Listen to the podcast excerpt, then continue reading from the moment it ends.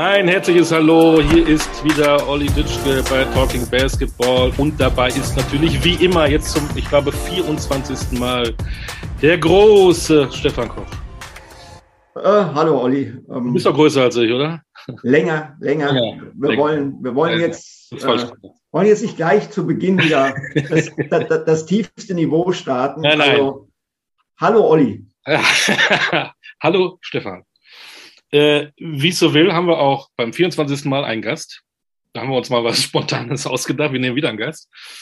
Der hat wahrscheinlich ähm, in der Wiege keinen Schnuller gehabt, sondern Basketball. Ja, könnte, könnte sein. Also er ist familiär vorbelastet äh, von der Mama her, was oft vergessen wird. Die war nämlich eine Zweitligaspielerin, vor allen Dingen aber vom Papa her. Und ähm, ja, da will ich gar nicht zu viel sagen, sonst kommen wir vielleicht schon zu nah dran, dass das jeder dann sofort weiß, wer das ist. Genau. Und er hat sogar, das haben ja viele nicht, er hat sogar einen zweiten Vornamen. Genau. Denn die Lieber Gast, wie lautet dein zweiter Vorname? Mein zweiter Vorname lautet Franklin. So, hm. das ist natürlich jetzt schon wieder ein Hinweis. Franklin spricht dafür, dass da möglicherweise amerikanische Wurzeln in der Familie sind, weil ich habe zum Beispiel gehört, äh, dass 60 Prozent der amerikanischen Kinder äh, ihre Vornamen nach Verwandten bekommen. Gab es in deiner Familie, lieber Gast, einen Verwandten, der Franklin hieß? Tatsächlich nicht, nein. Okay. Hm, schade. Schade. Schade. Aber, aber Fakt, Fakt, ist auch, dass dein Vorname, lieber Gast, der zweite Vorname, dein erster Vorname ist der zweite Vorname deines Vaters, korrekt? Das stimmt, ja. ja wenigstens so. einen Punkt hast du gemacht. Ja. Jetzt stellt sich die Frage, bevor du dann sagst, wer du es wirklich bist, warum hast du, warum hast du dann diesen Namen Franklin als zweiten bekommen?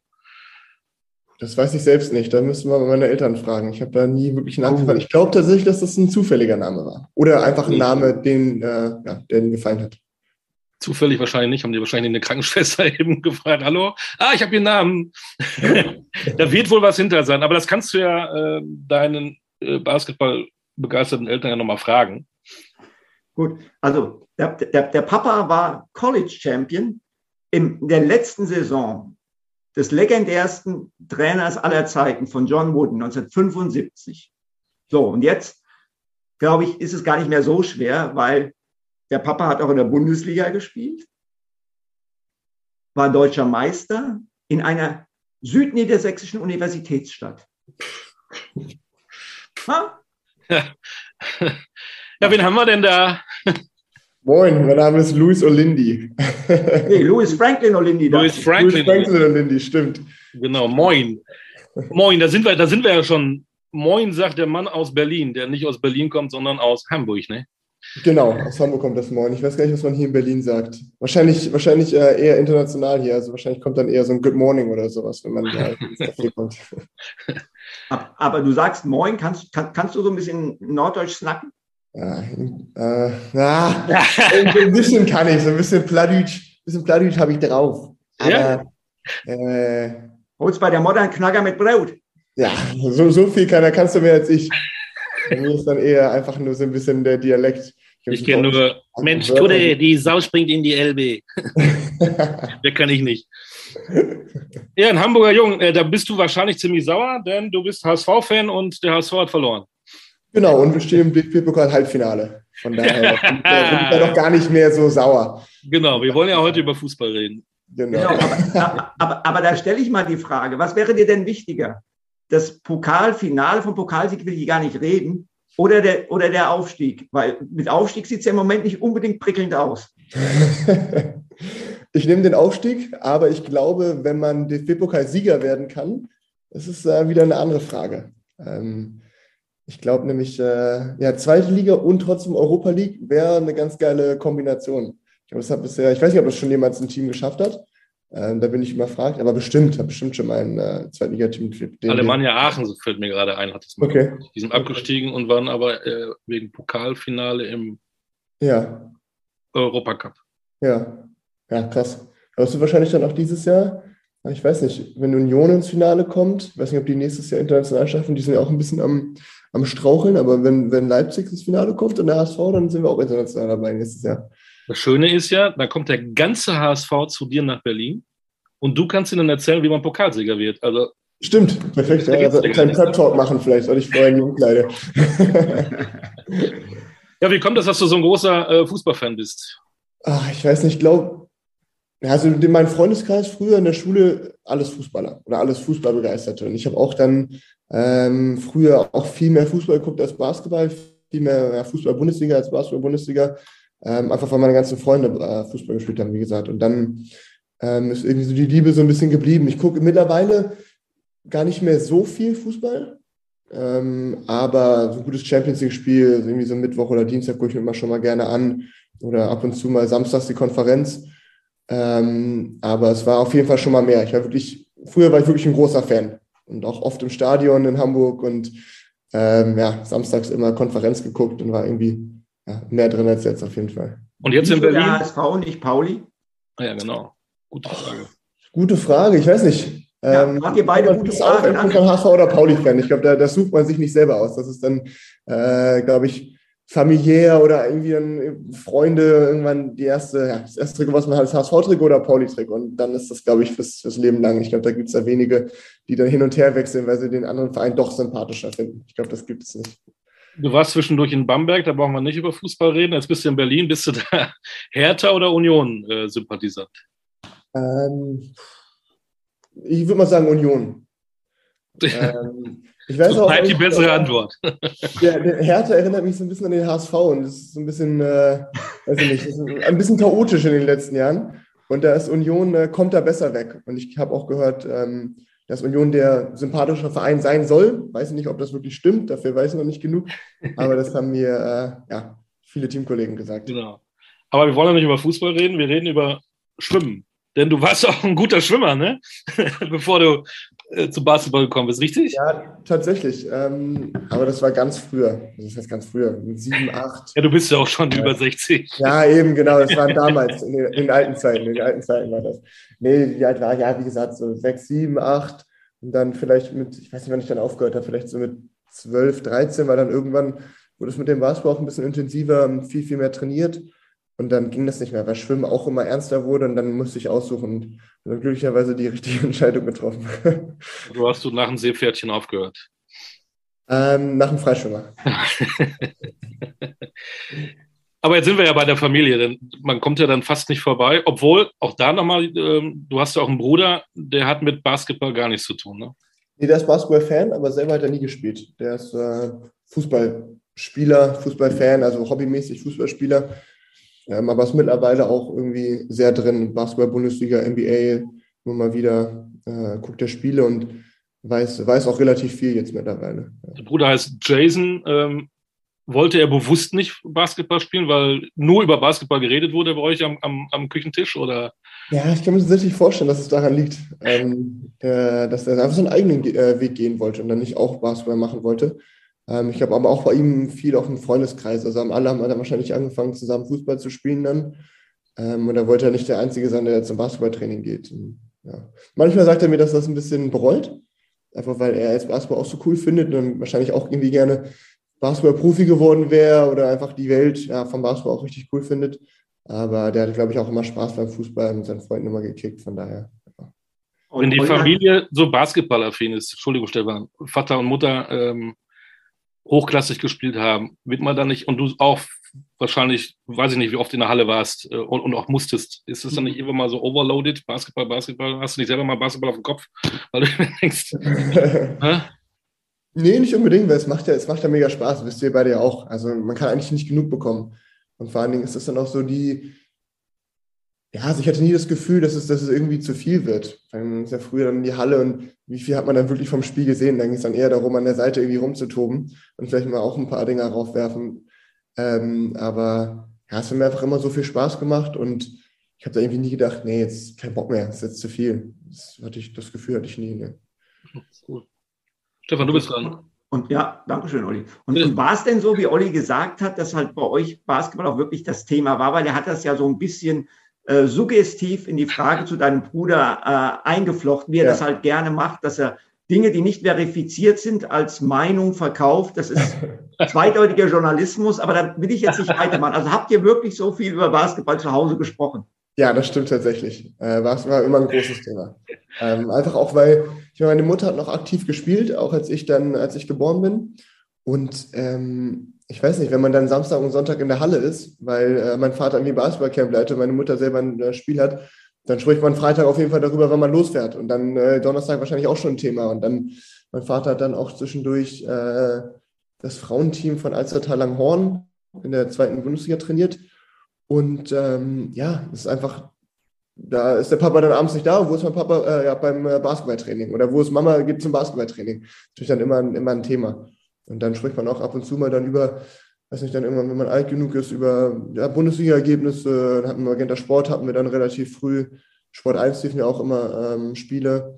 Und dann hat man ja ähm, über Fernseher Spiele auch aufgenommen und gesagt, ey, hast du das Spiel schon geguckt, richtig krass am Ende. Und dann einfach immer mal wieder, also war eigentlich dauerhaft ein Thema Basketball. Und okay. Jetzt, Basketball-Zeitschriften abonniert gehabt, die dann zu Hause immer rumflogen. Äh, von der, ja.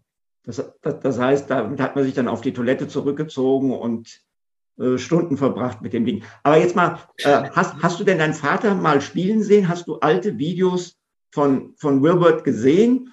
Und falls ja, inwieweit äh, sind Gemeinsamkeiten in eurem Spiel sichtbar für dich? Ähm, ich habe früher, oder meine Eltern haben mir gesagt, dass wir früher so Kassetten hatten mit den Spielen von meinem Vater. Daran kann ich mich aber nicht mehr wirklich erinnern. Und ich habe dann jetzt neulich vor, was ist neulich vor, ein, zwei Jahren, bei YouTube wurden Spiele hochgeladen. Irgendwie Pokalfinale ASC Göttingen gegen, ich weiß nicht, ob es Leverkusen oder irgendwie Saturn Köln ja. oder sowas. Und ähm, ja, die Spiele habe ich mir angeguckt. Ja. Und es ist irgendwie, es ist witzig, es ist ganz anders. Also der, der Sport ist ein ganz anderer. Und äh, ja, meine Eltern oder Leute, die mich spielen sehen haben, meinen Vater spielen äh, sehen haben, sagen immer wieder, dass wir uns ähnlich bewegen. Ich weiß, jetzt habe ich so ein bisschen, ein bisschen gesehen, irgendwie so die, ein bisschen so die gebückte Haltung und dann so einfach so, ja, die, die Bewegung und das zum, äh, zum Rebound gehen, einfach so, ja, die Abläufe auf dem Feld, das Laufen, sieht ähnlich, also kommt mir bekannt vor, sagen wir mal so. ähm, ja. Also ich habe ja deinen Vater auch noch spielen sehen, ja. Ja. Und ähm, ich muss jetzt ehrlich sagen, ich habe ihn einfach nicht mehr so präsent. Ich habe ihn halt präsent als einen super angenehmen Typen, super angenehmen Menschen und ich weiß auch noch, dass er ein, ein toller Spieler war. Ähm, wenn ich mich richtig erinnere, du hast jetzt ein bisschen was von ihm gesehen, hat er einen sehr, sehr guten Medium-Range-Jumper gehabt. Ähm, das stimmt. Ich glaube, Dreier hatte er nicht, aber den, den Midrange, hatte er. Ähm, ja. Also daran erinnere ich mich jetzt, wenn ich, wenn, wenn ich an ja. ihn denke. Ja, ich, ja, sehe ich auch so, oder beziehungsweise habe ich auch so eine Erinnerung und vor allen Dingen ist mir aufgefallen, dass einfach viel Midrange geworfen wurde bei diesen Spielen. Also es war ganz, ja, gab es denn überhaupt schon Dreierlinie? Irgendwie. So gab es denn überhaupt schon Dreierlinie da in diesem Pokalfinal? Wahrscheinlich gab es noch gar keine. Nee, doch, die gab es schon. Die gab es schon tatsächlich. Gab es schon? Ja, ja. Ähm, da bin ich mir ziemlich sicher. Und aber das, äh, der Ball wurde ge, ja, geswungen und dann war auf einmal jemand frei, aber nicht an der Dreierlinie, sondern Midrange und hat dann geworfen. Und das fand ich äh, ja, faszinierend, weil jetzt, ich meine, zwei, drei Pässe und der Ball landet immer in der Corner und da, da steht niemand in der Short Corner. Also außer der Center vielleicht, aber sonst ist immer so zwei Pässe und extra Pass und dann wird der Dreier geworfen und nicht mehr dieser Midrange-Jumper. Das fand ich irgendwie interessant, weil der Midrange irgendwie gefühlt da war wie ein Dreier. Also von der Häufigkeit, wie er geworfen wurde und auch von der, ja, dieses Catch and Shoot ganz klassisch. Hast, hast du auch Videos aus College-Zeiten mal gesehen? Nee, habe ich leider nie. Das würde mich okay. aber auch interessieren, wie das damals aussah. Ja. Hättest du denn lieber diese Videos deines Vaters früher gesehen? Weil ich kann mir vorstellen, der hat dir mal Ratschläge gegeben und hättest du das vorher gesehen, hättest du sagen können, ey, das ist doch ein ganz anderer Sport heute. Das wirst du alle jetzt erzählen. äh, naja, nicht wirklich. Nicht wirklich. okay. Aber, aber wir, haben, wir, wir haben drüber gesprochen. Ähm, dein Vater war bei UCLA, das war damals eine, eine Dynastie von mhm. Mitte der 60er bis Mitte der 70er Jahre, das Programm. Ähm, hat er mit dir darüber gesprochen, wie das war und warum hast du dich dann letztendlich dafür entschieden, diesen Weg nicht zu gehen übers College? Ja. Ähm, ich habe ihn immer mal wieder gefragt, wie es war, und er hat eigentlich nur gute Sachen erzählt. Er hat erzählt, dass er ähm, ja, hat halt, war sehr, sehr gut in der Highschool und er hat dann ja das Angebot von UCLA bekommen. Und wie du gerade gesagt hast, war eine Dynastie, das konnte man nicht ausschlagen, das Angebot. Vor allem für jemanden, der halt aus der Gegend, aus San Diego kommt, aus Kalifornien, da ist halt UCLA ist the, the Holy Grail. Also da will man dann hin. Und vor allem, wenn John Wooden einen fragt, ob man kommen will, dann denkt man nicht zweimal nach. Ich glaube aber, dass er dann im Endeffekt, ähm, er, hat, er hat nicht so viel gespielt in seiner Zeit und auch nicht, nicht ja, ab und zu dann mal, aber nicht regelmäßig viel Spielzeit bekommen. Und John Wooden war ja ein Trainer, der mit einer ganz, ganz kleinen Rotation gespielt hat, so mit, weiß nicht, sechs, sieben Spielern. Und die restlichen saßen am meisten auf der Bank. Und er war oft jemand von denen, die nicht so viel Spielzeit bekommen haben. Und ich glaube, äh, das findet er, also wenn man ihn danach fragt, sagt er immer wieder, dass er schade findet, dass er damals äh, nicht so viel Vertrauen vom Coach bekommen hat und nicht so viel äh, spielen, spielen konnte. Ähm, aber nichtsdestotrotz glaube ich, die Erfahrung College, das ist was ganz Besonderes. Und vor allem damals dann auf so einem College. Ähm, ich glaube, also ich beneide ihn auf jeden Fall für diese Erfahrung. Und warum hast du es dann trotzdem nicht gemacht? Ja, genau, das ist eine gute Frage, weil irgendwie, ich war, als ich 18 war, scheinbar nicht so, also ich hatte nicht wirklich viele Angebote von Colleges oder nicht, nicht das Interesse von, von, von wirklich guten, ja, sehr, sehr guten Universitäten habe mich dann aber auch nicht mehr darum gekümmert. Also es ging, war mir dann auch irgendwie dann nicht so wichtig, mich irgendwie ja, Videos irgendwo hinzuschicken oder Kontakt mit Trainern aufzunehmen. Ich weiß, dann hat mir einmal der, der Coach von Michigan geschrieben, äh, als, als Moritz auch da war. Und Moritz hat mir auch geschrieben äh, und meinte, ja, dass der Trainer mich irgendwie cool findet und es wäre geil, wenn du kommen würdest, hin und her. Ähm, aber irgendwie fand ich das, die Idee, ans College zu gehen, vom Lifestyle richtig cool, aber vom Basketballerischen, weiß ich, habe mich das nicht so ganz überzeugt da war so ein bisschen die Angst, dass, okay, wenn ich da hingehe, als jemand, der ja physisch noch nicht so weit ist, äh, aber trotzdem sehr groß ist, dass er dann, dass ich dann 24-7 im Kraftraum sein soll und dann irgendwann die fünf spielen muss. Ähm, oder dass es einfach nicht, ja, einfach nicht hinhaut und ich dann nur auf der Bank sitze. Und ich hatte das Gefühl, hatte ich dann irgendwann das Angebot von Bamberg. Und das war halt so eine Situation, die ich ja, einfach irgendwie wirklich nicht ausschlagen konnte. Er hatte äh, Baunach in der Pro A, wo es darum ging, einfach junge Spieler spielen zu lassen auf so einem hohen Level und dann mit dem Profiteam in Bamberg, ja, einfach Euroleague und was da für Spieler waren zu der Zeit. Es war schon ja dann irgendwie auch die Entscheidung für Bamberg oder für Deutschland, also das, das, das, das sichere, wo man weiß, was man hat, als äh, die Entscheidung gegen das College. Ja.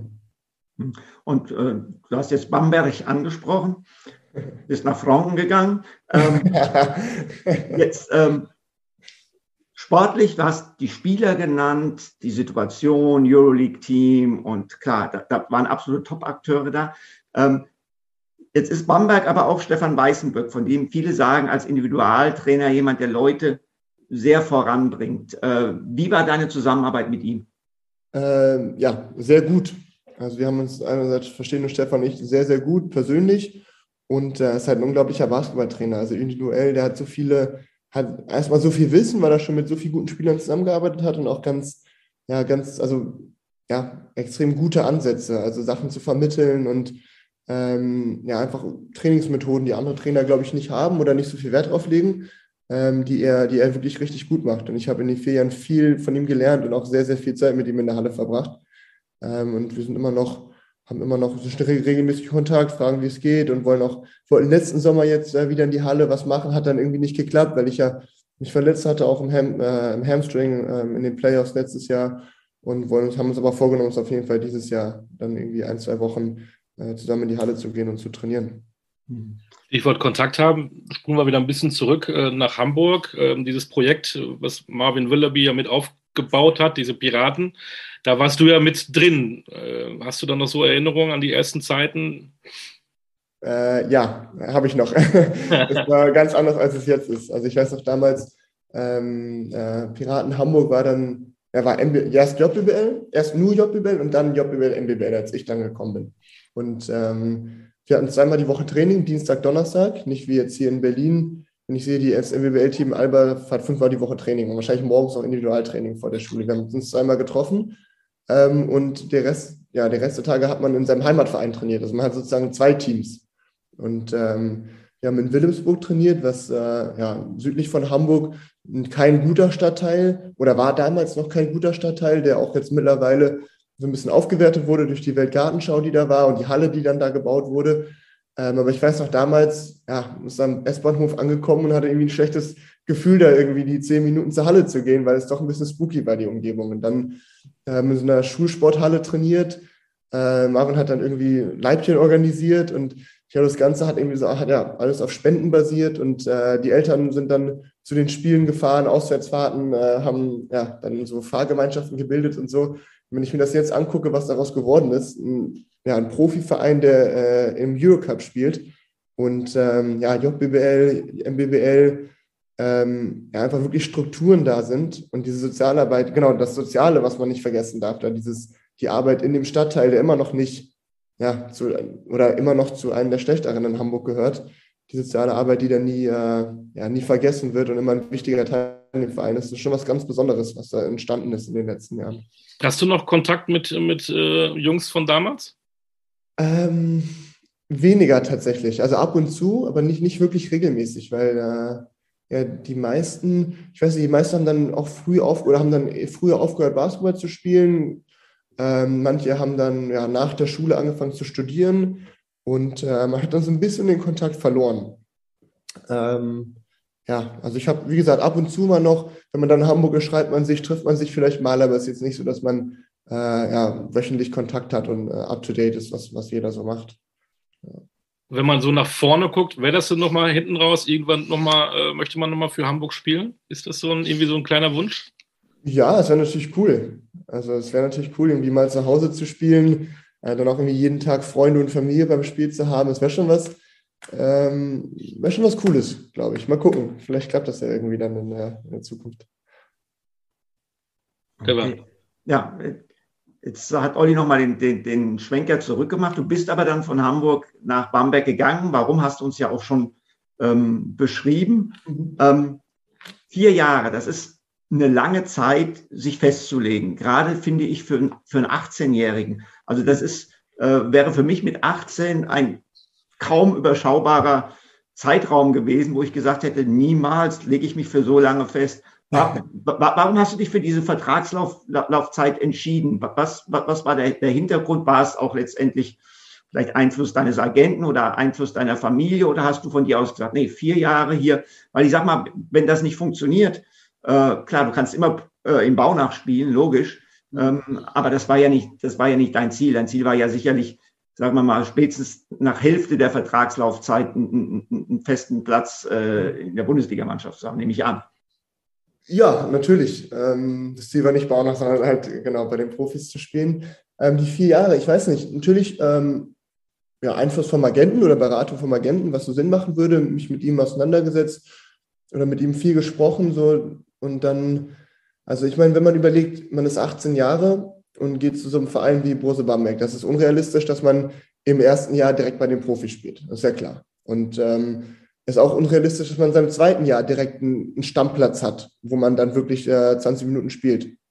Bedeutet, das sind schon mal zwei Jahre, ähm, die man in dem Verein ist, wo es darum geht, äh, ja, besser zu werden, die, die äh, Strukturen dazu nutzen, bei Bau noch viel zu spielen, viel zu trainieren und dann vielleicht in dem dritten Jahr eine Rolle zu bekommen. Und das ist dann schon das dritte Jahr. Und dann äh, ist es vielleicht das erste Profijahr. Und, und, man sieht immer wieder junge Spieler, die dann im ersten Profijahr äh, viel spielen und dann wieder weniger für ein paar Monate, dann wieder ein bisschen mehr spielen, dann vielleicht zwei, drei schlechte Spiele haben, mehr auf der Bank sitzen. Und dann äh, ist es ein Entwicklungsprozess. Und dann ist vielleicht das vierte Jahr das Jahr, was ähm, ja, einem dann den Durchbruch ermöglicht, wo man dann wirklich vielleicht es schafft, auch konstant äh, eine gute Leistung abzurufen, konstant viel zu spielen. Und andererseits ist natürlich auch eine Sache für den Verein. Ich weiß nicht, ob ein Verein sagen würde, du bist 18 Jahre, du hast jetzt MBBL gespielt, du hast ein bisschen Pro B gespielt, wir holen dich jetzt für zwei Jahre. Da wird der Verein, das wird dem ja auch nichts helfen, weil dann wird er die ganze Arbeit in den Spieler stecken und man würde dann zwei Jahre wird der ähm, wahrscheinlich dann im, Profi, im Profiteam nicht so viel von dem Spieler haben, sondern Zeit investieren und Trainer investieren in den Spieler, damit er dann nach zwei Jahren äh, zum anderen Verein geht. Das wäre ja auch irgendwie, ja, wahrscheinlich dumm vom Verein. Von daher ist das dann so ein bisschen, ähm, ich glaube, im Interesse von beiden Seiten entstanden, dass es dann äh, ja, vier Jahre sind, ähm, die dann ganz gut äh, passen sollten und auch ganz gut gepasst haben dann im Endeffekt. Genau, Hast du dir denn die Entscheidung auch mit deiner Familie so besprochen vorher oder war das du und dein Agent? Ähm, ja, natürlich habe ich meine Eltern um Rat gefragt und ein bisschen darüber geredet. Natürlich ging es dann auch erstmal darum, einen richtigen Agenten zu finden. Das habe ich dann viel mit meinen Eltern gemacht. Und dann, äh, ja, wofür ich meinen Eltern sehr dankbar bin, ist, dass sie sich ein bisschen rausgehalten haben. Also sie haben immer gesagt, wenn du irgendwie ja, Fragen hast, wenn du äh, Ratschläge brauchst, dann sind wir immer für dich da. Aber wir sagen dir jetzt nicht, ja, äh, wir wollen für dich das oder wir glauben, dass das das Beste ist, sondern immer nur, wenn ich gesagt habe, ey, was meint ihr denn? Ich habe jetzt hier ähm, Bamberg, die, die gerne wollen, dass ich komme, ähm, oder will ich vielleicht, also ich will aber vielleicht doch aus College oder ähm, Frankfurt war damals auch ein Gespräch. Ähm, und dann haben sie mir halt gesagt, was, was, was sie glauben und, und was, was, was sie an meiner Stelle machen würden. Und ähm, von daher bin ich ihnen da sehr dankbar, weil sie mir irgendwie keinen Druck gemacht haben oder gesagt haben, ja, nee, wir wollen aber, dass du nach Bamberg gehst, weil du da mehr Geld kriegst, als äh, wenn du nach Frankfurt gehst. Und das war nie der Fall. Und dann war das immer eher mit Bennett, meinem Agenten, dass wir ähm, ja, überlegt haben, was sportlich das Beste ist. Und dann habe ich natürlich immer wieder auch Rücksprache mit meinen Eltern gehalten, was die irgendwie, was die denken, äh, wie es für die damals war, natürlich auch auszuziehen äh, von zu Hause. Ähm, weil das ist ja auch eine Sache, die man so ein bisschen unterschätzt. Dann, wenn man mit 18 dann von Hamburg nach Bamberg zieht, dann kann man nicht einfach am Wochenende immer mal wieder äh, nach Hause fahren und die Eltern sehen, wenn man da ja doch ja, viereinhalb Stunden im Zug ist. Und ähm, ja, einfach solche Sachen, dann natürlich auch viel mit dem besprochen.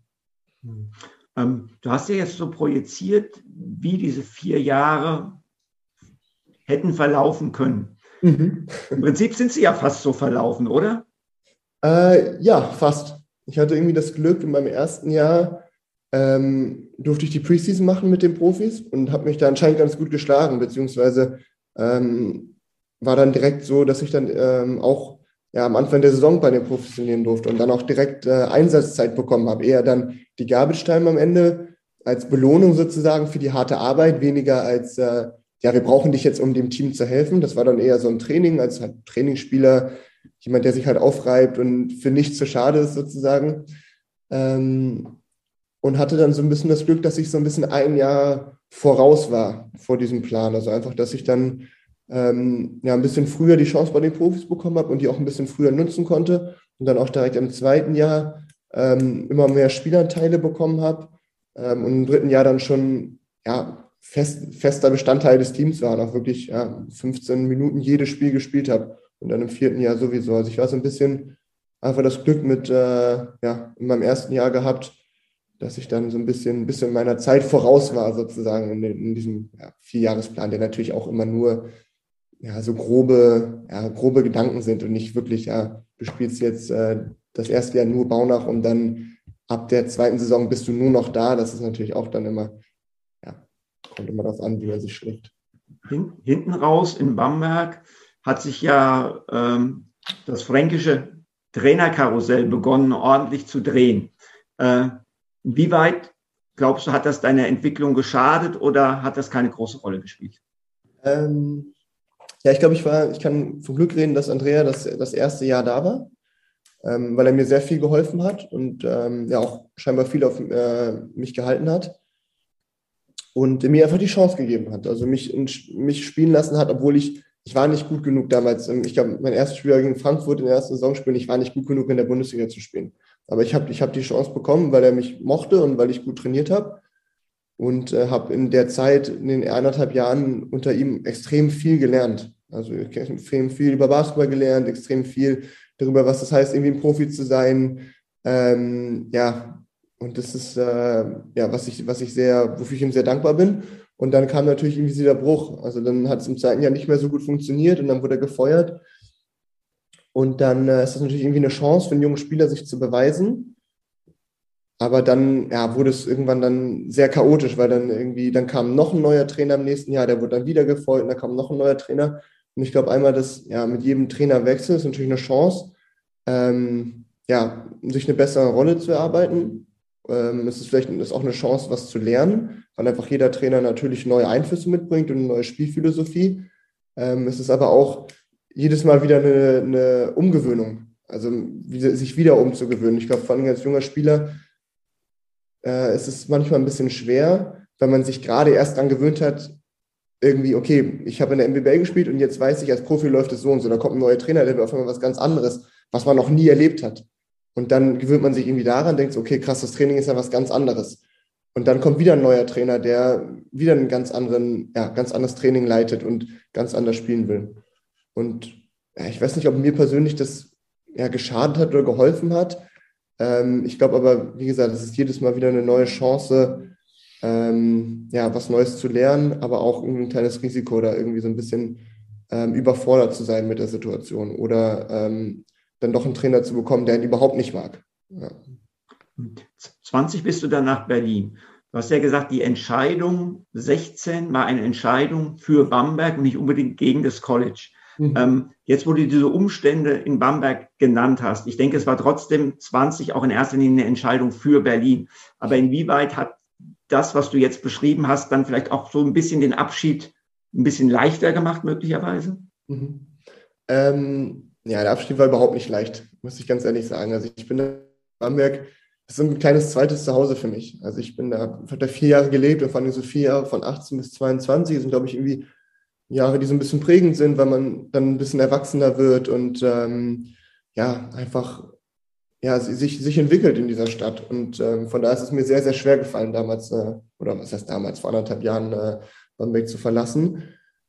Aber wie du schon gesagt hast, da war die Entscheidung, also nach Berlin zu gehen oder Berlin auszuwählen, war nicht wirklich schwer, weil Berlin halt ähm, zu dem Zeitpunkt und jetzt auch immer noch, glaube ich, für ein junger Spieler, der ich immer noch bin, irgendwie eine, eine Top-Adresse ist. Also was, was Besseres findest du in Deutschland nicht. Und wenn die sagen, hey, wir haben Bock, dass du ein Teil von unserem Team bist, äh, du, wir spielen Euroleague und wir lassen die jungen Spieler spielen, weil die sind so wichtig für unser Team, weil wir keine anderen Spieler haben, ganz einfach, ähm, dann, äh, dann sagt man da nicht nein oder ich wollte da nicht nein sagen.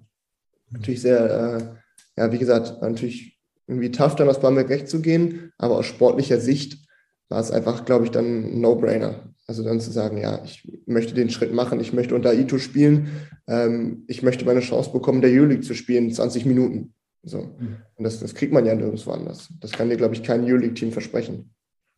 Kurz mal weg vom Sportlichen, das ist natürlich immer Stefans äh, Lieblingsbereich. Ich bin da mehr das für das Menschliche zuständig. Und das ähm, Kulinarische. Und das Kulinarische. kommen wir später zu. Ähm, wir wollen dich auch kennenlernen. bist du mit 18 mit deinem Täschchen aus der Metropole Hamburg gekommen und du hast gerade so sportlich das wunderbar ähm, gezeigt, wie es war. Wie war das für dich? Hattest du da Hilfe? Wie hast du dich da entwickelt? Musstest du selber für dich kämpfen oder haben die dich ganz äh, liebreizend im Frankenland aufgenommen? Oder, und wie hast du dich in den vier Jahren, wie bist du dann Erwachsener geworden? Äh, ja, ich wurde mega aufgenommen, das kann man schon mal sagen. Also ich äh, bin dann nach Bamberg gekommen und äh, der Verein bedeutet ja sehr, sehr viel da in der Stadt. Und ich glaube, dadurch hatte ich es einfach auch leichter, in der Stadt anzukommen. Also wenn man dann Teil von Brose Bamberg ist, dann, äh, ja, dann, dann kennen einen die Leute schon mal ein bisschen, dann sind sie ein bisschen offener, dann ähm, ja, lernt, man, lernt man coole Leute kennen, die schon länger da sind. Da waren ja auch dann Spieler mit Elias oder Daniel, die schon ein paar Jahre da waren und ein bisschen so die Spots zeigen konnten und konnten und so. Und ich wurde damals auch mega aufgenommen vom Profiteam. Also es war dann, ich hatte nie das Gefühl, dass ich äh, irgendwie der Junge bin, auf den keiner Bock hat, weil er irgendwie ja, noch keine Erfahrung hat und irgendwie ja, langweilig ist. Sondern die waren immer, waren einfach mega. Die waren wirklich cool, haben mich direkt mitgenommen und mir gezeigt, ey, ähm, so und so läuft es hier im Team, so und so läuft es hier in der Stadt, äh, das kannst du machen, das solltest du lieber bleiben lassen und ähm, wirklich herzlich aufgenommen. Und ich habe dann immer ja, Jungs, mit denen ich reden konnte, die ich nach, äh, ja, nach Hilfe fragen konnte, ob es auf dem Feld war oder abseits des Feldes. Und äh, das war mega. Das hat mir natürlich auch viel, viel leichter gemacht, dann das Ganze, ähm, dieses Ausziehen von zu Hause und auch das erste Mal alleine wohnen. Also ich meine, ich habe 18 Jahre lang zu Hause gewohnt, wie jeder.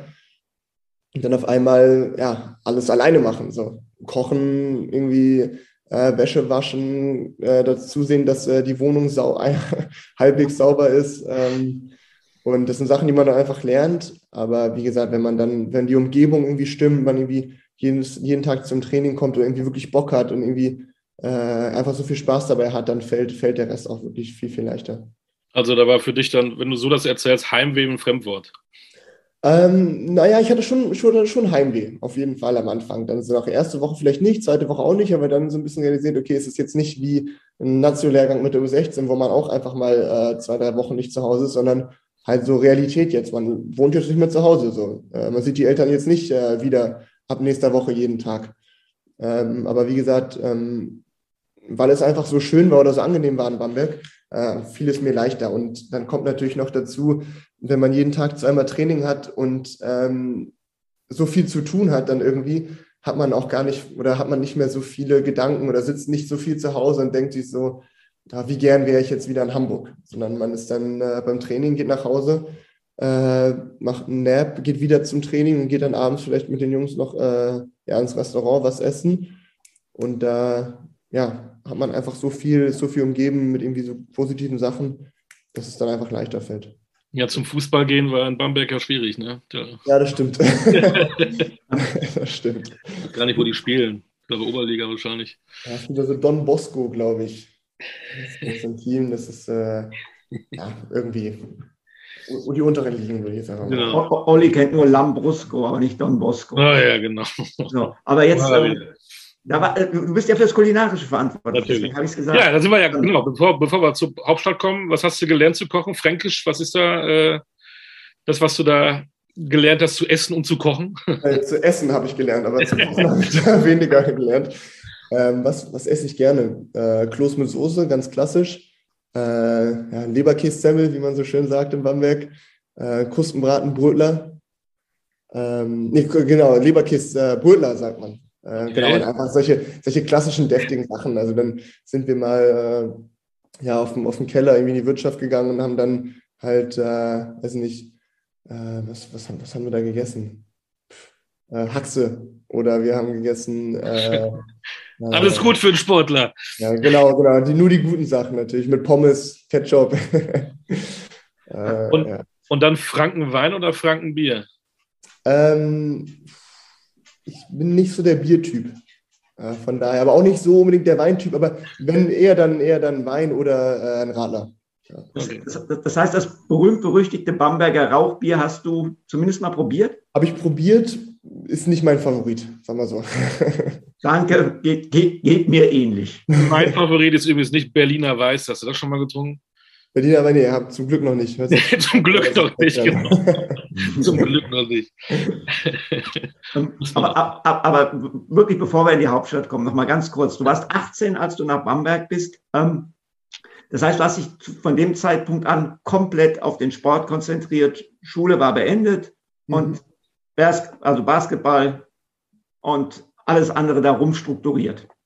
Genau, genau. Abi gemacht, dann nach Bamberg und äh, ja, so viel Zeit blieb mir dann auch gar nicht mehr, mich irgendwie um andere Gedanken, äh, Sachen, um andere Sachen, um an andere Sachen zu denken, weil wie gesagt, dann gekommen, morgens Training gehabt mit den Profis oder mit äh, Baunach, wenn die Profis morgens frei hatten, dann äh, abends nochmal trainiert. Und das waren dann, weiß nicht, fünf Stunden in der Halle jeden Tag und mhm. zwischendurch irgendwie dann nochmal irgendwie Krafttraining zwischendurch gehabt und äh, versucht dann irgendwie noch ein bisschen Schlaf reinzubekommen.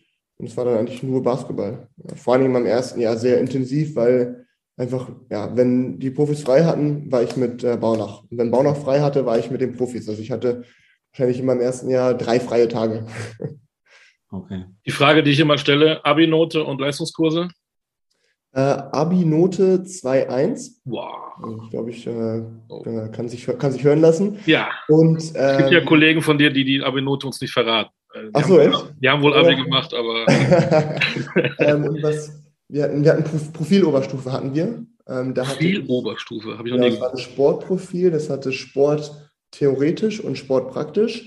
Okay. Dann Biologie und äh, Politik, also äh, PGW, Politik, Gesellschaft, Wirtschaft. Okay. Ähm, das, waren die, das waren die drei Hauptfächer sozusagen. Und der Rest war dann ja zweistündig, außer halt dann ja Englisch, Deutsch, natürlich dann, glaube ich, vier- oder fünfstündig, keine Ahnung, wie das, wie das damals war. Du sagst, du, du sagst jetzt Englisch, Deutsch. Ähm, bist du zweisprachig eigentlich aufgewachsen? Äh, so halb, halb. Ich bin, ähm, mein Vater hat am Anfang nur Englisch mit mir gesprochen und ähm, dann ist mein Bruder dann drei Jahre später geboren und der hatte so ein bisschen Probleme äh, mit, dem, mit dem Sprechen lernen. Und dann hieß es, dass es besser ist, wenn wir zu Hause entweder Deutsch oder Englisch sprechen. Einfach damit er ja, einfach besser, besser das lernt. Und da meine Mutter, meine Mutter spricht Englisch, aber jetzt nicht fließend. Von daher äh, hat mein Vater dann auch angefangen, mit mir irgendwie Deutsch zu sprechen. Mm, und dann, ja, ich weiß nicht, äh, immer mal wieder Englisch gesprochen, haben es mal wieder versucht, weil es natürlich auch schon irgendwie cool ist, wenn, wenn man dann zweisprachig aufwächst. Aber ich glaube, ich habe so ein bisschen die Basics mitbekommen und dann äh, natürlich auch dann viel über die Schule und dann, äh, ja, im Team dann sowieso immer Englisch gesprochen. Hm. Ja. Was war denn eigentlich, das haben wir total vergessen, die Stärke auf dem Court deiner Mutter? Die ist auch 1,91, glaube ich, groß. Äh, genau. Hat die Liga gespielt. Ja. Wir haben ja. eben immer über den Vater gesprochen und ja. Stefan hat sich ja nochmal ähm, erinnert. Ja. Was war denn die große Stärke deiner Mutter? Ich meine, da musstest du ja wahrscheinlich auch oft hin und zugucken. Ja, ich glaube, meine, also meine Mutter war so ein typischer Center, glaube ich. Also 1,91 als Frau ist, glaube ich, ist ja riesengroß. Ähm, und dann, äh, als ich da, als ich damals äh, noch, also als ich ins Spielen gekommen bin, hat meine Mutter auch nicht mehr in der zweiten Liga gespielt, sondern dann damals in der Oberliga, glaube ich, oder sowas. Und da ist natürlich dann Größe noch mehr wertvoller, weil da laufen dann nicht viele rum, die so groß sind. Deshalb, glaube ich, ganz klassisch Größe ausgenutzt und am Korb die einfachen Dinger reingemacht. Muss man auch können, ja? Ja, genau, muss man auch können. Ich stelle mir das gerade so vor, wenn die äh, Familie Olindi durch die Stadt geht und das sind so, so, ja, so riesen Menschen. ja, ja. Mein Bruder ist ja auch sehr groß, ist auch knapp über zwei Meter, glaube ich. Ist die Mutter mit 1,91 die kleinste in der Familie. Genau. genau. da waren wahrscheinlich von den Leuten draußen die Augen groß, wenn sie die Familie Olindi gesehen hat, oder? ja. So, Stichwort, Riesen, Stichwort Riesen, dann in die riesige Stadt äh, Berlin. Ähm, mhm. was, was war für dich am Anfang der große Unterschied Alba zu Bamberg? Ja, die Stadt natürlich. Also ich glaube, jeder, der schon mal in Bamberg war und jeder, der schon mal in Berlin war, weiß, dass es ein kleiner Unterschied ist. Ja, ja aber ich meine, es ist tatsächlich die Organisation. Ähm, ja, die Organisation, also ich, ähm, ja, es ist ähnlich. Es ist ähnlich, weil ich glaube, beide Vereine setzen äh, ja viel Wert auf die Jugendarbeit. Ähm, beiden geht es nicht nur um das Profiteam, sondern auch um das Drumherum halt. Ähm, aber ja, natürlich gibt, gibt es Unterschiede. Also irgendwie natürlich auch der Verein verknüpft mit der Stadt, weil man hatte, glaube ich, im, also in Bamberg hatte man immer das Gefühl, man spielt wirklich für die ganze Stadt. Also der Verein stand einfach so für die Stadt. Und ähm, hier ist es einfach anders. Hier ist so ein bisschen der Verein, ähm, ja, es ist nicht, man spielt nicht in Berlin sozusagen, man, man spielt bei Alba und nicht, nicht wie in Bamberg bei Bamberg.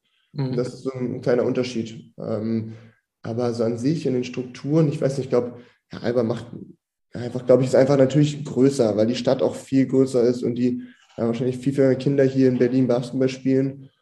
Und sonst, ja, im Profiverein oder im, im Profibereich, ähm, ist, ja, nicht alles, alles sehr, sehr, sehr ähnlich. Oder beziehungsweise in den ersten zwei Jahren in Bamberg erinnert, hat mich das sehr erinnert, wie es jetzt hier auch ist, weil einfach der sportliche Erfolg da ist und es ist eine sehr, äh, ja, sehr positive Kultur hier in Berlin. Ähm, einfach weil, weil auch der sportliche Erfolg da ist. Und das war dann damals in Bamberg auch so und dann in den letzten zwei Jahren leider nicht mehr so. Ähm, ja, aber ich glaube, da gab, gab, also gibt es, wie gesagt, viele, viele Sachen, die sehr, sehr ähnlich sind ähm, aber auch Sachen, die einfach anders sind, weil man hier in Berlin so ein bisschen ja, bei Alba spielt und so ein bisschen der, ja, wie, wie gesagt, einfach so dieses, äh, dieses Gefühl, dass man für die ganze Stadt spielt, nicht, nicht, so, nicht so stark vorhanden ist. Mhm. Jetzt, jetzt, jetzt bist du nach Berlin und hattest in deinem ersten Jahr Aito und jetzt hast du Israel González. Ähm, ich sag's mal aus meiner Sicht. Ich bin sehr beeindruckt, wie Israel González das handelt, dass er nämlich irgendwie das fortführt und das völlig entspannt und unaufgeregt fortführt, ohne da eine Profilneurose zu bekommen und trotzdem punktuell äh, seine äh, Ideen einbringt. Wie mhm. nimmst du das wahr? Genauso wie du. Also es ist wirklich das ist beeindruckend, wie er das macht. Er hat ja letztes Jahr auch schon ähm, da mal übernommen, als äh, Aito sich mit Corona infiziert hatte. Ähm, hat dann, glaube ich, einen Monat haben, war unser Headcoach dann. Das hat auch schon wirklich mega geklappt. Aber es ist natürlich nochmal was anderes, wenn man dann wirklich von Anfang an das Team, Team leitet.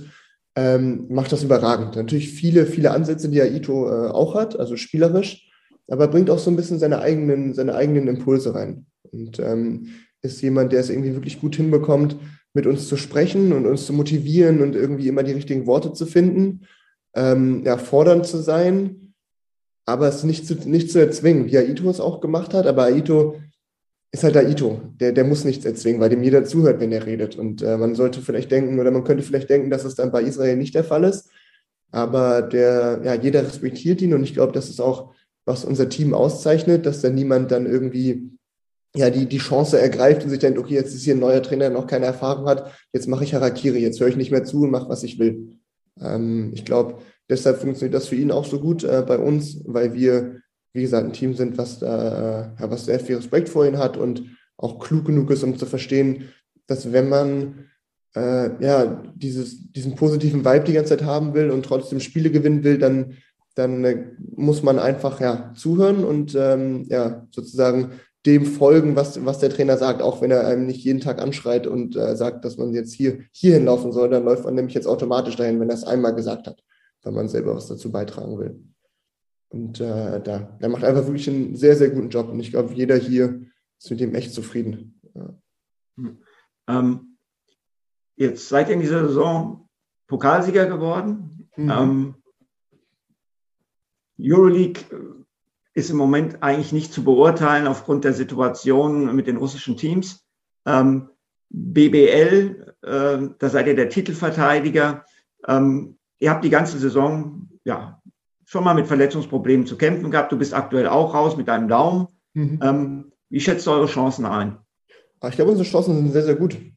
Ähm, ich glaube, einer, wir sind Titelverteidiger. Wir haben es geschafft, Teile des Teams zu halten, auch vom letzten Jahr. Und ich glaube, wir zeigen dieses Jahr mal wieder, ähm, ja, wie gut wir sind. Also wir haben jetzt, äh, was sind das, fünf, sechs, sieben Spiele in Folge oder acht Spiele sogar in Folge gewonnen.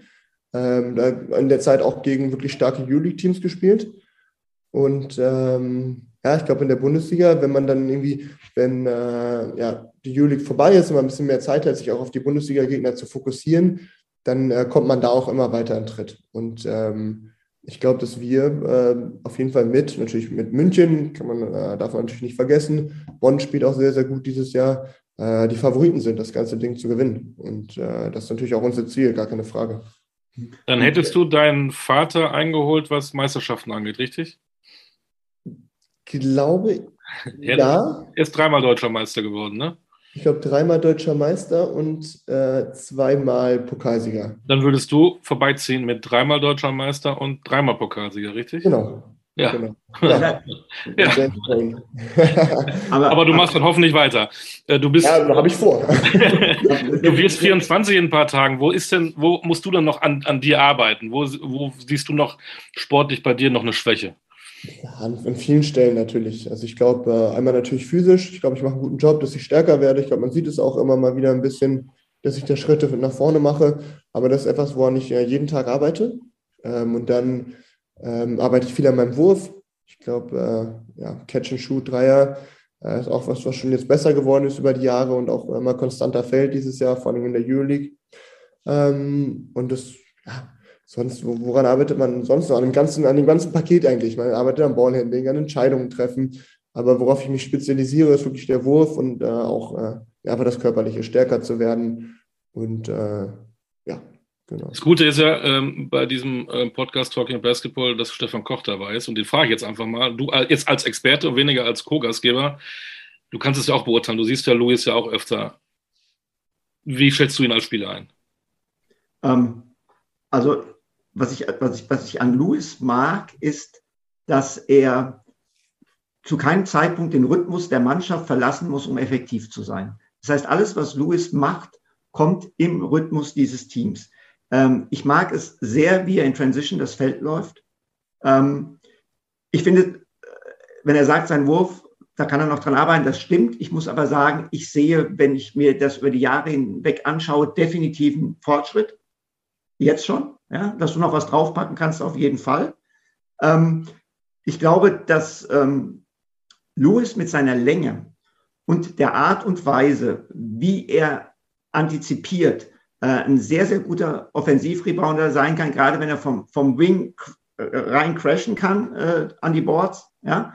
Und für mich ist er äh, auch defensiv ein hochinteressanter Spieler.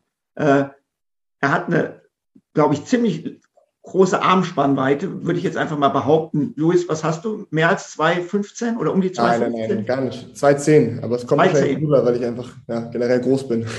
okay, aber trotzdem, 2,10 sind 2,10. Das Ganze ausgestattet mit Reflexen und äh, einer sehr, sehr guten Beweglichkeit. Also wir reden hier von einem Basketballspieler, Olli, der ein Mühe über dein Niveau unterwegs ist. Ja. ja, mit knapp 24 war ich nicht ganz so gut. Du, bist ein Late Bloomer. Aber ähm, das habe ich mal bewusst gemacht. Der Stefan ist ja immer eine ehrliche Haut und ähm, ich glaube, wenn so einer das sagt und ähm, auch objektiv das sieht, Luis, wo willst du denn noch hin? Willst du nee, mal ins Ausland? Nationalmannschaft ist natürlich auch immer ein Thema. Was hast du noch vor? Äh, und natürlich irgendwann Hamburg, klar. Ja, also ich will irgendwann in der NBA spielen. Also ich hoffe, ja, kurz, mittelfristig den, den Sprung machen zu können. Daran arbeite ich hart. Ähm, das ist natürlich schon immer mein Traum. Und das versuche ich, also den habe ich immer noch äh, vor Augen. Und das ist mein Ziel. Und dann natürlich, ähm, ja, doch, in der NBA zu spielen und ähm, national, also ich auf jeden Fall will ich in der Nationalmannschaft spielen. Also ich habe, ähm, ja, ich, wenn immer ich eingeladen werde, oder ich wurde jetzt einmal eingeladen, übertrieben, ja, mich sehr, sehr gefreut. Für mich eine Riesenehre.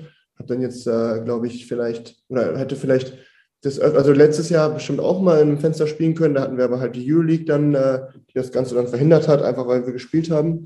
Und es ist mein großes Ziel. Also ich würde unglaublich gerne eine Europameisterschaft spielen. Ich würde unglaublich gerne eine Weltmeisterschaft spielen und vor allem auch Olympische Spiele. Das ist etwas, was äh, ja ich und ich glaube, viele Sportler träumen davon, irgendwie sein Land äh, vertreten zu dürfen auf so einer Ebene und auf so einer Plattform. Und das ist bei mir, bei mir nicht anders. Also, ja. Das, das äh, also ich habe nichts anderes erwartet. Ganz ich habe nichts anderes erwartet, als, als dass du NBA sagst. Ähm, ja. Jetzt, jetzt, jetzt ähm, will ich aber noch mal eine, eine Frage stellen, noch mal zurück zu Alba. Gibt es mhm. irgendeinen bei euch im Team, der, sage ich mal, äh, einen Hunderter im Mittelkreis legt und Markus Eriksen herausfordert und sagt, wir schießen jetzt Dreier um das Geld?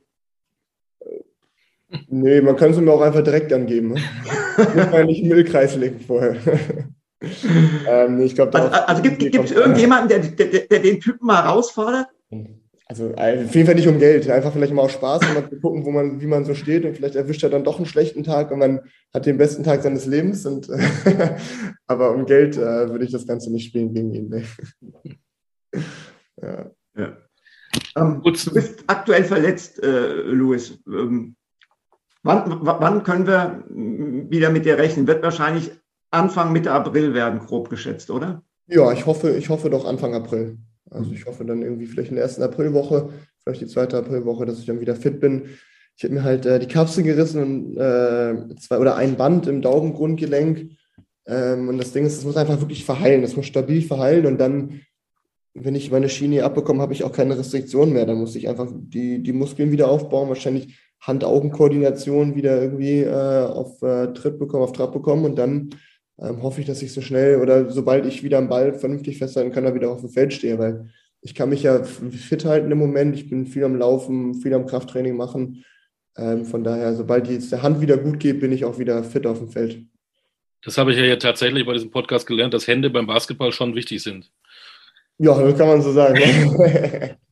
ähm, noch kurz zu dir. Jetzt hat man ja, wenn man vielleicht verletzt ist und nicht nur in der Reha ist oder nur äh, um, um, den Block läuft, auch noch Zeit wieder für was anderes. Ähm, was machst du so privat? Liest du viel? Hörst du Musik? Was machen deine Kochkünste? Ähm, was mache ich privat? Was mache ich gerne? Also ich lese gerne Zeitung tatsächlich. Zeitung, noch Oldschool mit Papier und so? Ja, Oldschool mit Papier. Okay. Ähm, ich gerne. Einfach aus, aus Neugierde. Gucken, was, was abgeht in der Welt, sich informieren. Ähm, dann, äh, ja, ich treffe mich gern mit Freunden, irgendwie so zum, zum Essen gehen abends oder sowas. Ähm, bin aber auch gerne mal einfach zu Hause. Irgendwie gucken Netflix und entspanne mich ein bisschen, vor allem, wenn wir halt so viel unterwegs sind. Ähm, ja. Was ist mit Musik? Wir haben festgestellt, dass einige doch Musik eine große Rolle spielt. Ja, äh, bei mir ist es tatsächlich gar nicht der Fall. Also ich habe ah. so ein bisschen, ich höre gerne Musik, aber ich habe jetzt nicht irgendwie, dass ich sage, ja, ich muss, ich brauche Musik zum Leben oder ich muss jetzt unbedingt Musik hören und genau das ist meine Musik. Bei mir ist dann wie so ein bisschen querbeet ein, mal finde ich das gut, mal finde ich das gut. Ich kann aber auch äh, zu Hause sein, ohne Musik zu hören. Also damit habe ich gar kein Problem. Ähm, ja, das ist bei mir, Musik ist tatsächlich kein, kein großes Thema. Aber du bist mega sportinteressiert, habe ich gelesen. Also nicht ja, nur Basketball ja. nicht nur HSV, sondern tatsächlich auch, äh, auch alles. Ja, genau. Also ich bin wirklich, also alles, was Sport ist, äh, gucke ich mir an. Das äh, weiß nicht, informiere mich, weiß nicht, sei es Formel 1, Fußball, Basketball, Football, keine Ahnung, dann ab und zu auch bei Olympischen Spielen bin ich auf einmal der größte äh, Golf-Fan oder sowas. Also ganz, ganz verrückt. Ich kann mich da sehr schnell begeistern. Bin großer Tennis-Fan. Ähm, also alles, alles, was mit Sport zu tun hat. Da bin ich wirklich äh, ja, up to date, gucke es mir unglaublich gerne an. und äh, ja, kenne mich auch sehr, sehr gut aus, glaube ich. Oh, Gibt es irgendeine Sportart, die du unbedingt mal ausprobieren möchtest? Äh, Tennis, tatsächlich, weil ich bin wirklich, also ich gucke, ja, jeden Grand Slam gucke ich wirklich viele, viele Matches an, äh, habe aber noch nie Tennis gespielt. Von daher würde ich gerne mal gucken, ob es, äh, es sieht gar nicht so schwer aus, würde ich jetzt einfach mal behaupten, habe aber gehört, dass es schwerer sein soll, als es aussieht. aber Tennisplätze gibt es auch in Berlin, das kannst du sicherlich irgendwann mal ausprobieren. Ähm, ja, bestimmt. Sonst in Bamberg oder in Hamburg. genau. Cool. Ja. ja, Luis, dann bedanken wir uns ganz herzlich für deine Zeit. Ja, danke für die Einladung. Ähm, hat, hat, hat sehr viel Spaß gemacht. Vielleicht zum Abschluss noch. Wir haben über äh, deine Mama und deinen Papa geredet. Sportliches Vorbild, der Papa so eine Rolle gespielt oder sind das dann doch eher ähm, die Basketballhelden aus der NBA deiner Jugendzeit? Ja, eher aus der NBA, einfach weil ich meinen Vater nie wirklich live spielen sehen habe. Und ähm, ja, also ich bin äh, ja, ein riesen Kobe Bryant-Fan gewesen, natürlich immer noch Fan von dem, was er gemacht hat ähm, in seiner Karriere. Dann äh, ja, Janis finde ich natürlich cool. Dirk Nowitzki darf man natürlich nicht vergessen. Ist irgendwie Deutscher, der gezeigt hat, dass es einfach, ja, es geht. Man kann als Deutscher in der NBA einen Titel gewinnen, man kann MVP werden, man kann einfach der beste Spieler des Planeten sein für eine Zeit lang. Ähm, und dann jetzt aktuell Spieler, so ein Spieler wie Brandon Ingram zum Beispiel oder wie äh, Janis habe ich ja schon gesagt, oder wie äh, also, noch, Brandon, Ingram, Brandon Ingram ist ja, sag ich mal, von der Physiognomie her dir sehr ähnlich. Ja, genau, genau. Ist halt auch so ein, so ein ja, groß, schlaksig, sehr, sehr lange Arme. Ähm, spielt die drei, spielt manchmal die vier ähm, Spieler, wo man sich einfach mal anguckt, was die machen, so wie, wie, was ist deren Bread and Butter, was kann man sich da an, abgucken, wie, das ist dann irgendwie cool zu sehen, wenn da so ein Spieler rumläuft, der so ähnlich aussieht wie man selber vielleicht. Wenn du so sportinteressiert bist, gibt es irgendeinen Sportler, gerne auch Sportlerin, mit, mhm. äh, mit dem oder mit der du mal einen Tag verbringen möchtest? Ähm, ja, also ich finde äh, Alexander Zverev richtig cool. Ähm, ja, dann finde ich äh, Sebastian Vettel äh, ist, glaube ich, ein geiler Sportler, ein geiler Typ, engagiert sich sehr viel abseits äh, der Rennstrecke. Ähm, wer denn noch? Ich glaube, das, das sind vielleicht die beiden, mit denen ich gerne mal einfach quatschen würde. Mal gucken, äh, wie die so drauf sind, irgendwie mal fragen, ja, was, was die so von einigen Dingen halten oder einfach mal, vielleicht auch mal gegen die einfach, zum Beispiel gegen Zverev mal Tennis zu spielen oder gegen. Willst du verlieren, glaube ich. Jetzt Formel 1 zu fahren, wird ein bisschen schwieriger. ich glaube, so ein Auto passt nicht rein, aber ähm, ja. Wenn du sowas siehst, äh, wie, wie Zverev, der dann mal seinen Schläger an den Schiedsrichterstuhl haut und, ja. und, dadurch ja wirklich einen Shitstorm ohne Ende bekommt, kannst du das dann auch ein bisschen nachvollziehen, weil du auch ein Sportler bist? Also ich glaube, also das Verhalten an sich ist ein No-Go. Also das da hat er ja auch selber dann eingestanden und ich glaube, das weiß jeder. Also man kann nicht, es ist, es ist verrückt, was er da gemacht hat. Ich meine, der Schiedsrichter kann nichts dafür oder auch wenn er was dafür könnte, gibt es keinen Grund, da mit, einem Tennisschläger auf den, auf den Stuhl zu kloppen. Am Ende trifft er noch das Bein oder sowas, auch wenn es dann nicht beabsichtigt war. Also es geht auf gar keinen Fall. Ja, natürlich kann man als Sportler nachvollziehen, dass äh, man dann irgendwie auch ja, wirklich wütend wird, wenn man irgendwie das Gefühl hat, dass man irgendwie unfair behandelt wird oder ähm, dass man ein Spiel verliert, weil, ja, weil ein Schiedsrichter Fehl, äh, Fehlentscheidungen getroffen hat. Aber das äh, ist keine, ja, keine Rechtfertigung für das, was er getan hat. Und das, glaube ich, hat er, also so wie ich das mitbekommen hat, äh, hat er das ja auch äh, eingestanden und gesagt, dass ihm das, dass ihm das leid tut. Was natürlich das nicht, äh, ja, nicht ungeschehen macht, aber glaube ich so ein bisschen ähm, ja, zeigt, dass es äh, dass er das vielleicht als Person oder als, als Sportler nicht, nicht dafür stehen will, was, was, er da, was er da gezeigt hat. Waren denn Schiedsrichter für dich immer auch Freunde? Oder das natürlich, also ich meine, das Ding ist halt mit Schiedsrichtern, ist natürlich so ein bisschen, äh, man respektiert sie, man ist sehr, sehr dankbar dafür, äh, dass, dass sie da sind, weil sonst könnten wir kein Basketball spielen. Aber natürlich ist man dann während des Spiels, man ist emotional, man hat das Gefühl, nein, ich habe ihn nicht berührt. Schiedsrichter sagt, aber man hat ihn berührt. Und da wird man natürlich wütend. Aber ich glaube, man muss ja immer, immer ruhig bleiben, immer den, den Respekt bei. Man kann natürlich andere Meinungen haben, das ist ja auch normal, ähm, weil jeder macht natürlich Fehler, Schiedsrichter macht Fehler und man selber sieht dann vielleicht auch nach dem Spiel so, okay, ich habe ihn schon berührt, so. hat sich vielleicht anders angefühlt, aber war, war ein Foul. So. Von daher, ich glaube, solange der Respekt da ist, Meinungsverschiedenheiten wird es immer geben. Ähm, und im Endeffekt ist man, ist man sehr, sehr dankbar dafür, dass sie da sind, weil, wie gesagt, sonst könnten wir nicht spielen. Ja. So eine schöne Botschaft, Respekt an alle Schiedsrichter. Ja, auf jeden Fall. Na? Ja, klar. Klar. Aber auch Respekt, dass du so lange durchgehalten hast. Ähm, Hut ab. Ähm, werd wieder gesund mit deinem äh, Daumen, ne? Jo. Normalerweise sagt man ja Daumen hoch dafür, aber das ist jetzt ein bisschen schwierig, ne? Oder äh, werd gesund und bleib auch gesund. Ähm, und wir drücken die Daumen, dass du deine Ziele erreichst und wir werden das verfolgen. Dankeschön. Vielen Dank für die Einladung. War echt äh, war ein gutes Gespräch. Finde ich auch. Trotz Stefan fand ich es ja. aber auch äh, ganz interessant. vielen Dank, Louis. Und ich mache jetzt das, was Sie immer in der Halle sagen. Grüß bitte deinen Papa, weil der kennt mich, deine Mama kennt mich. Äh, die weiß vielleicht, wer ich bin, aber die kennt mich halt nicht. Ich grüße meinen Papa, mache ich. okay. Von mir deine Mama, ja? Ich hab, jo, alles klar. Absolut. Also, Louis, mach's gut. Danke. Louis Franklin Olindi war das, Talking Basketball. Wunderbare Folge, äh, Stefan. Dankeschön auch dir. Du hast, warst übrigens nicht beim Friseur und hast die, hast die Frisur gemacht von Nelson Weidemann. Da bin ich ein bisschen enttäuscht. Aber kriegen wir noch hin. Arbeite ich dran. Arbeitest du dran. Wir hören uns wieder in 14 Tagen. Dankeschön, das war Talking Basketball. Olli Ditschke, Stefan Koch sagen Servus. Bye, bye. Ciao, ciao.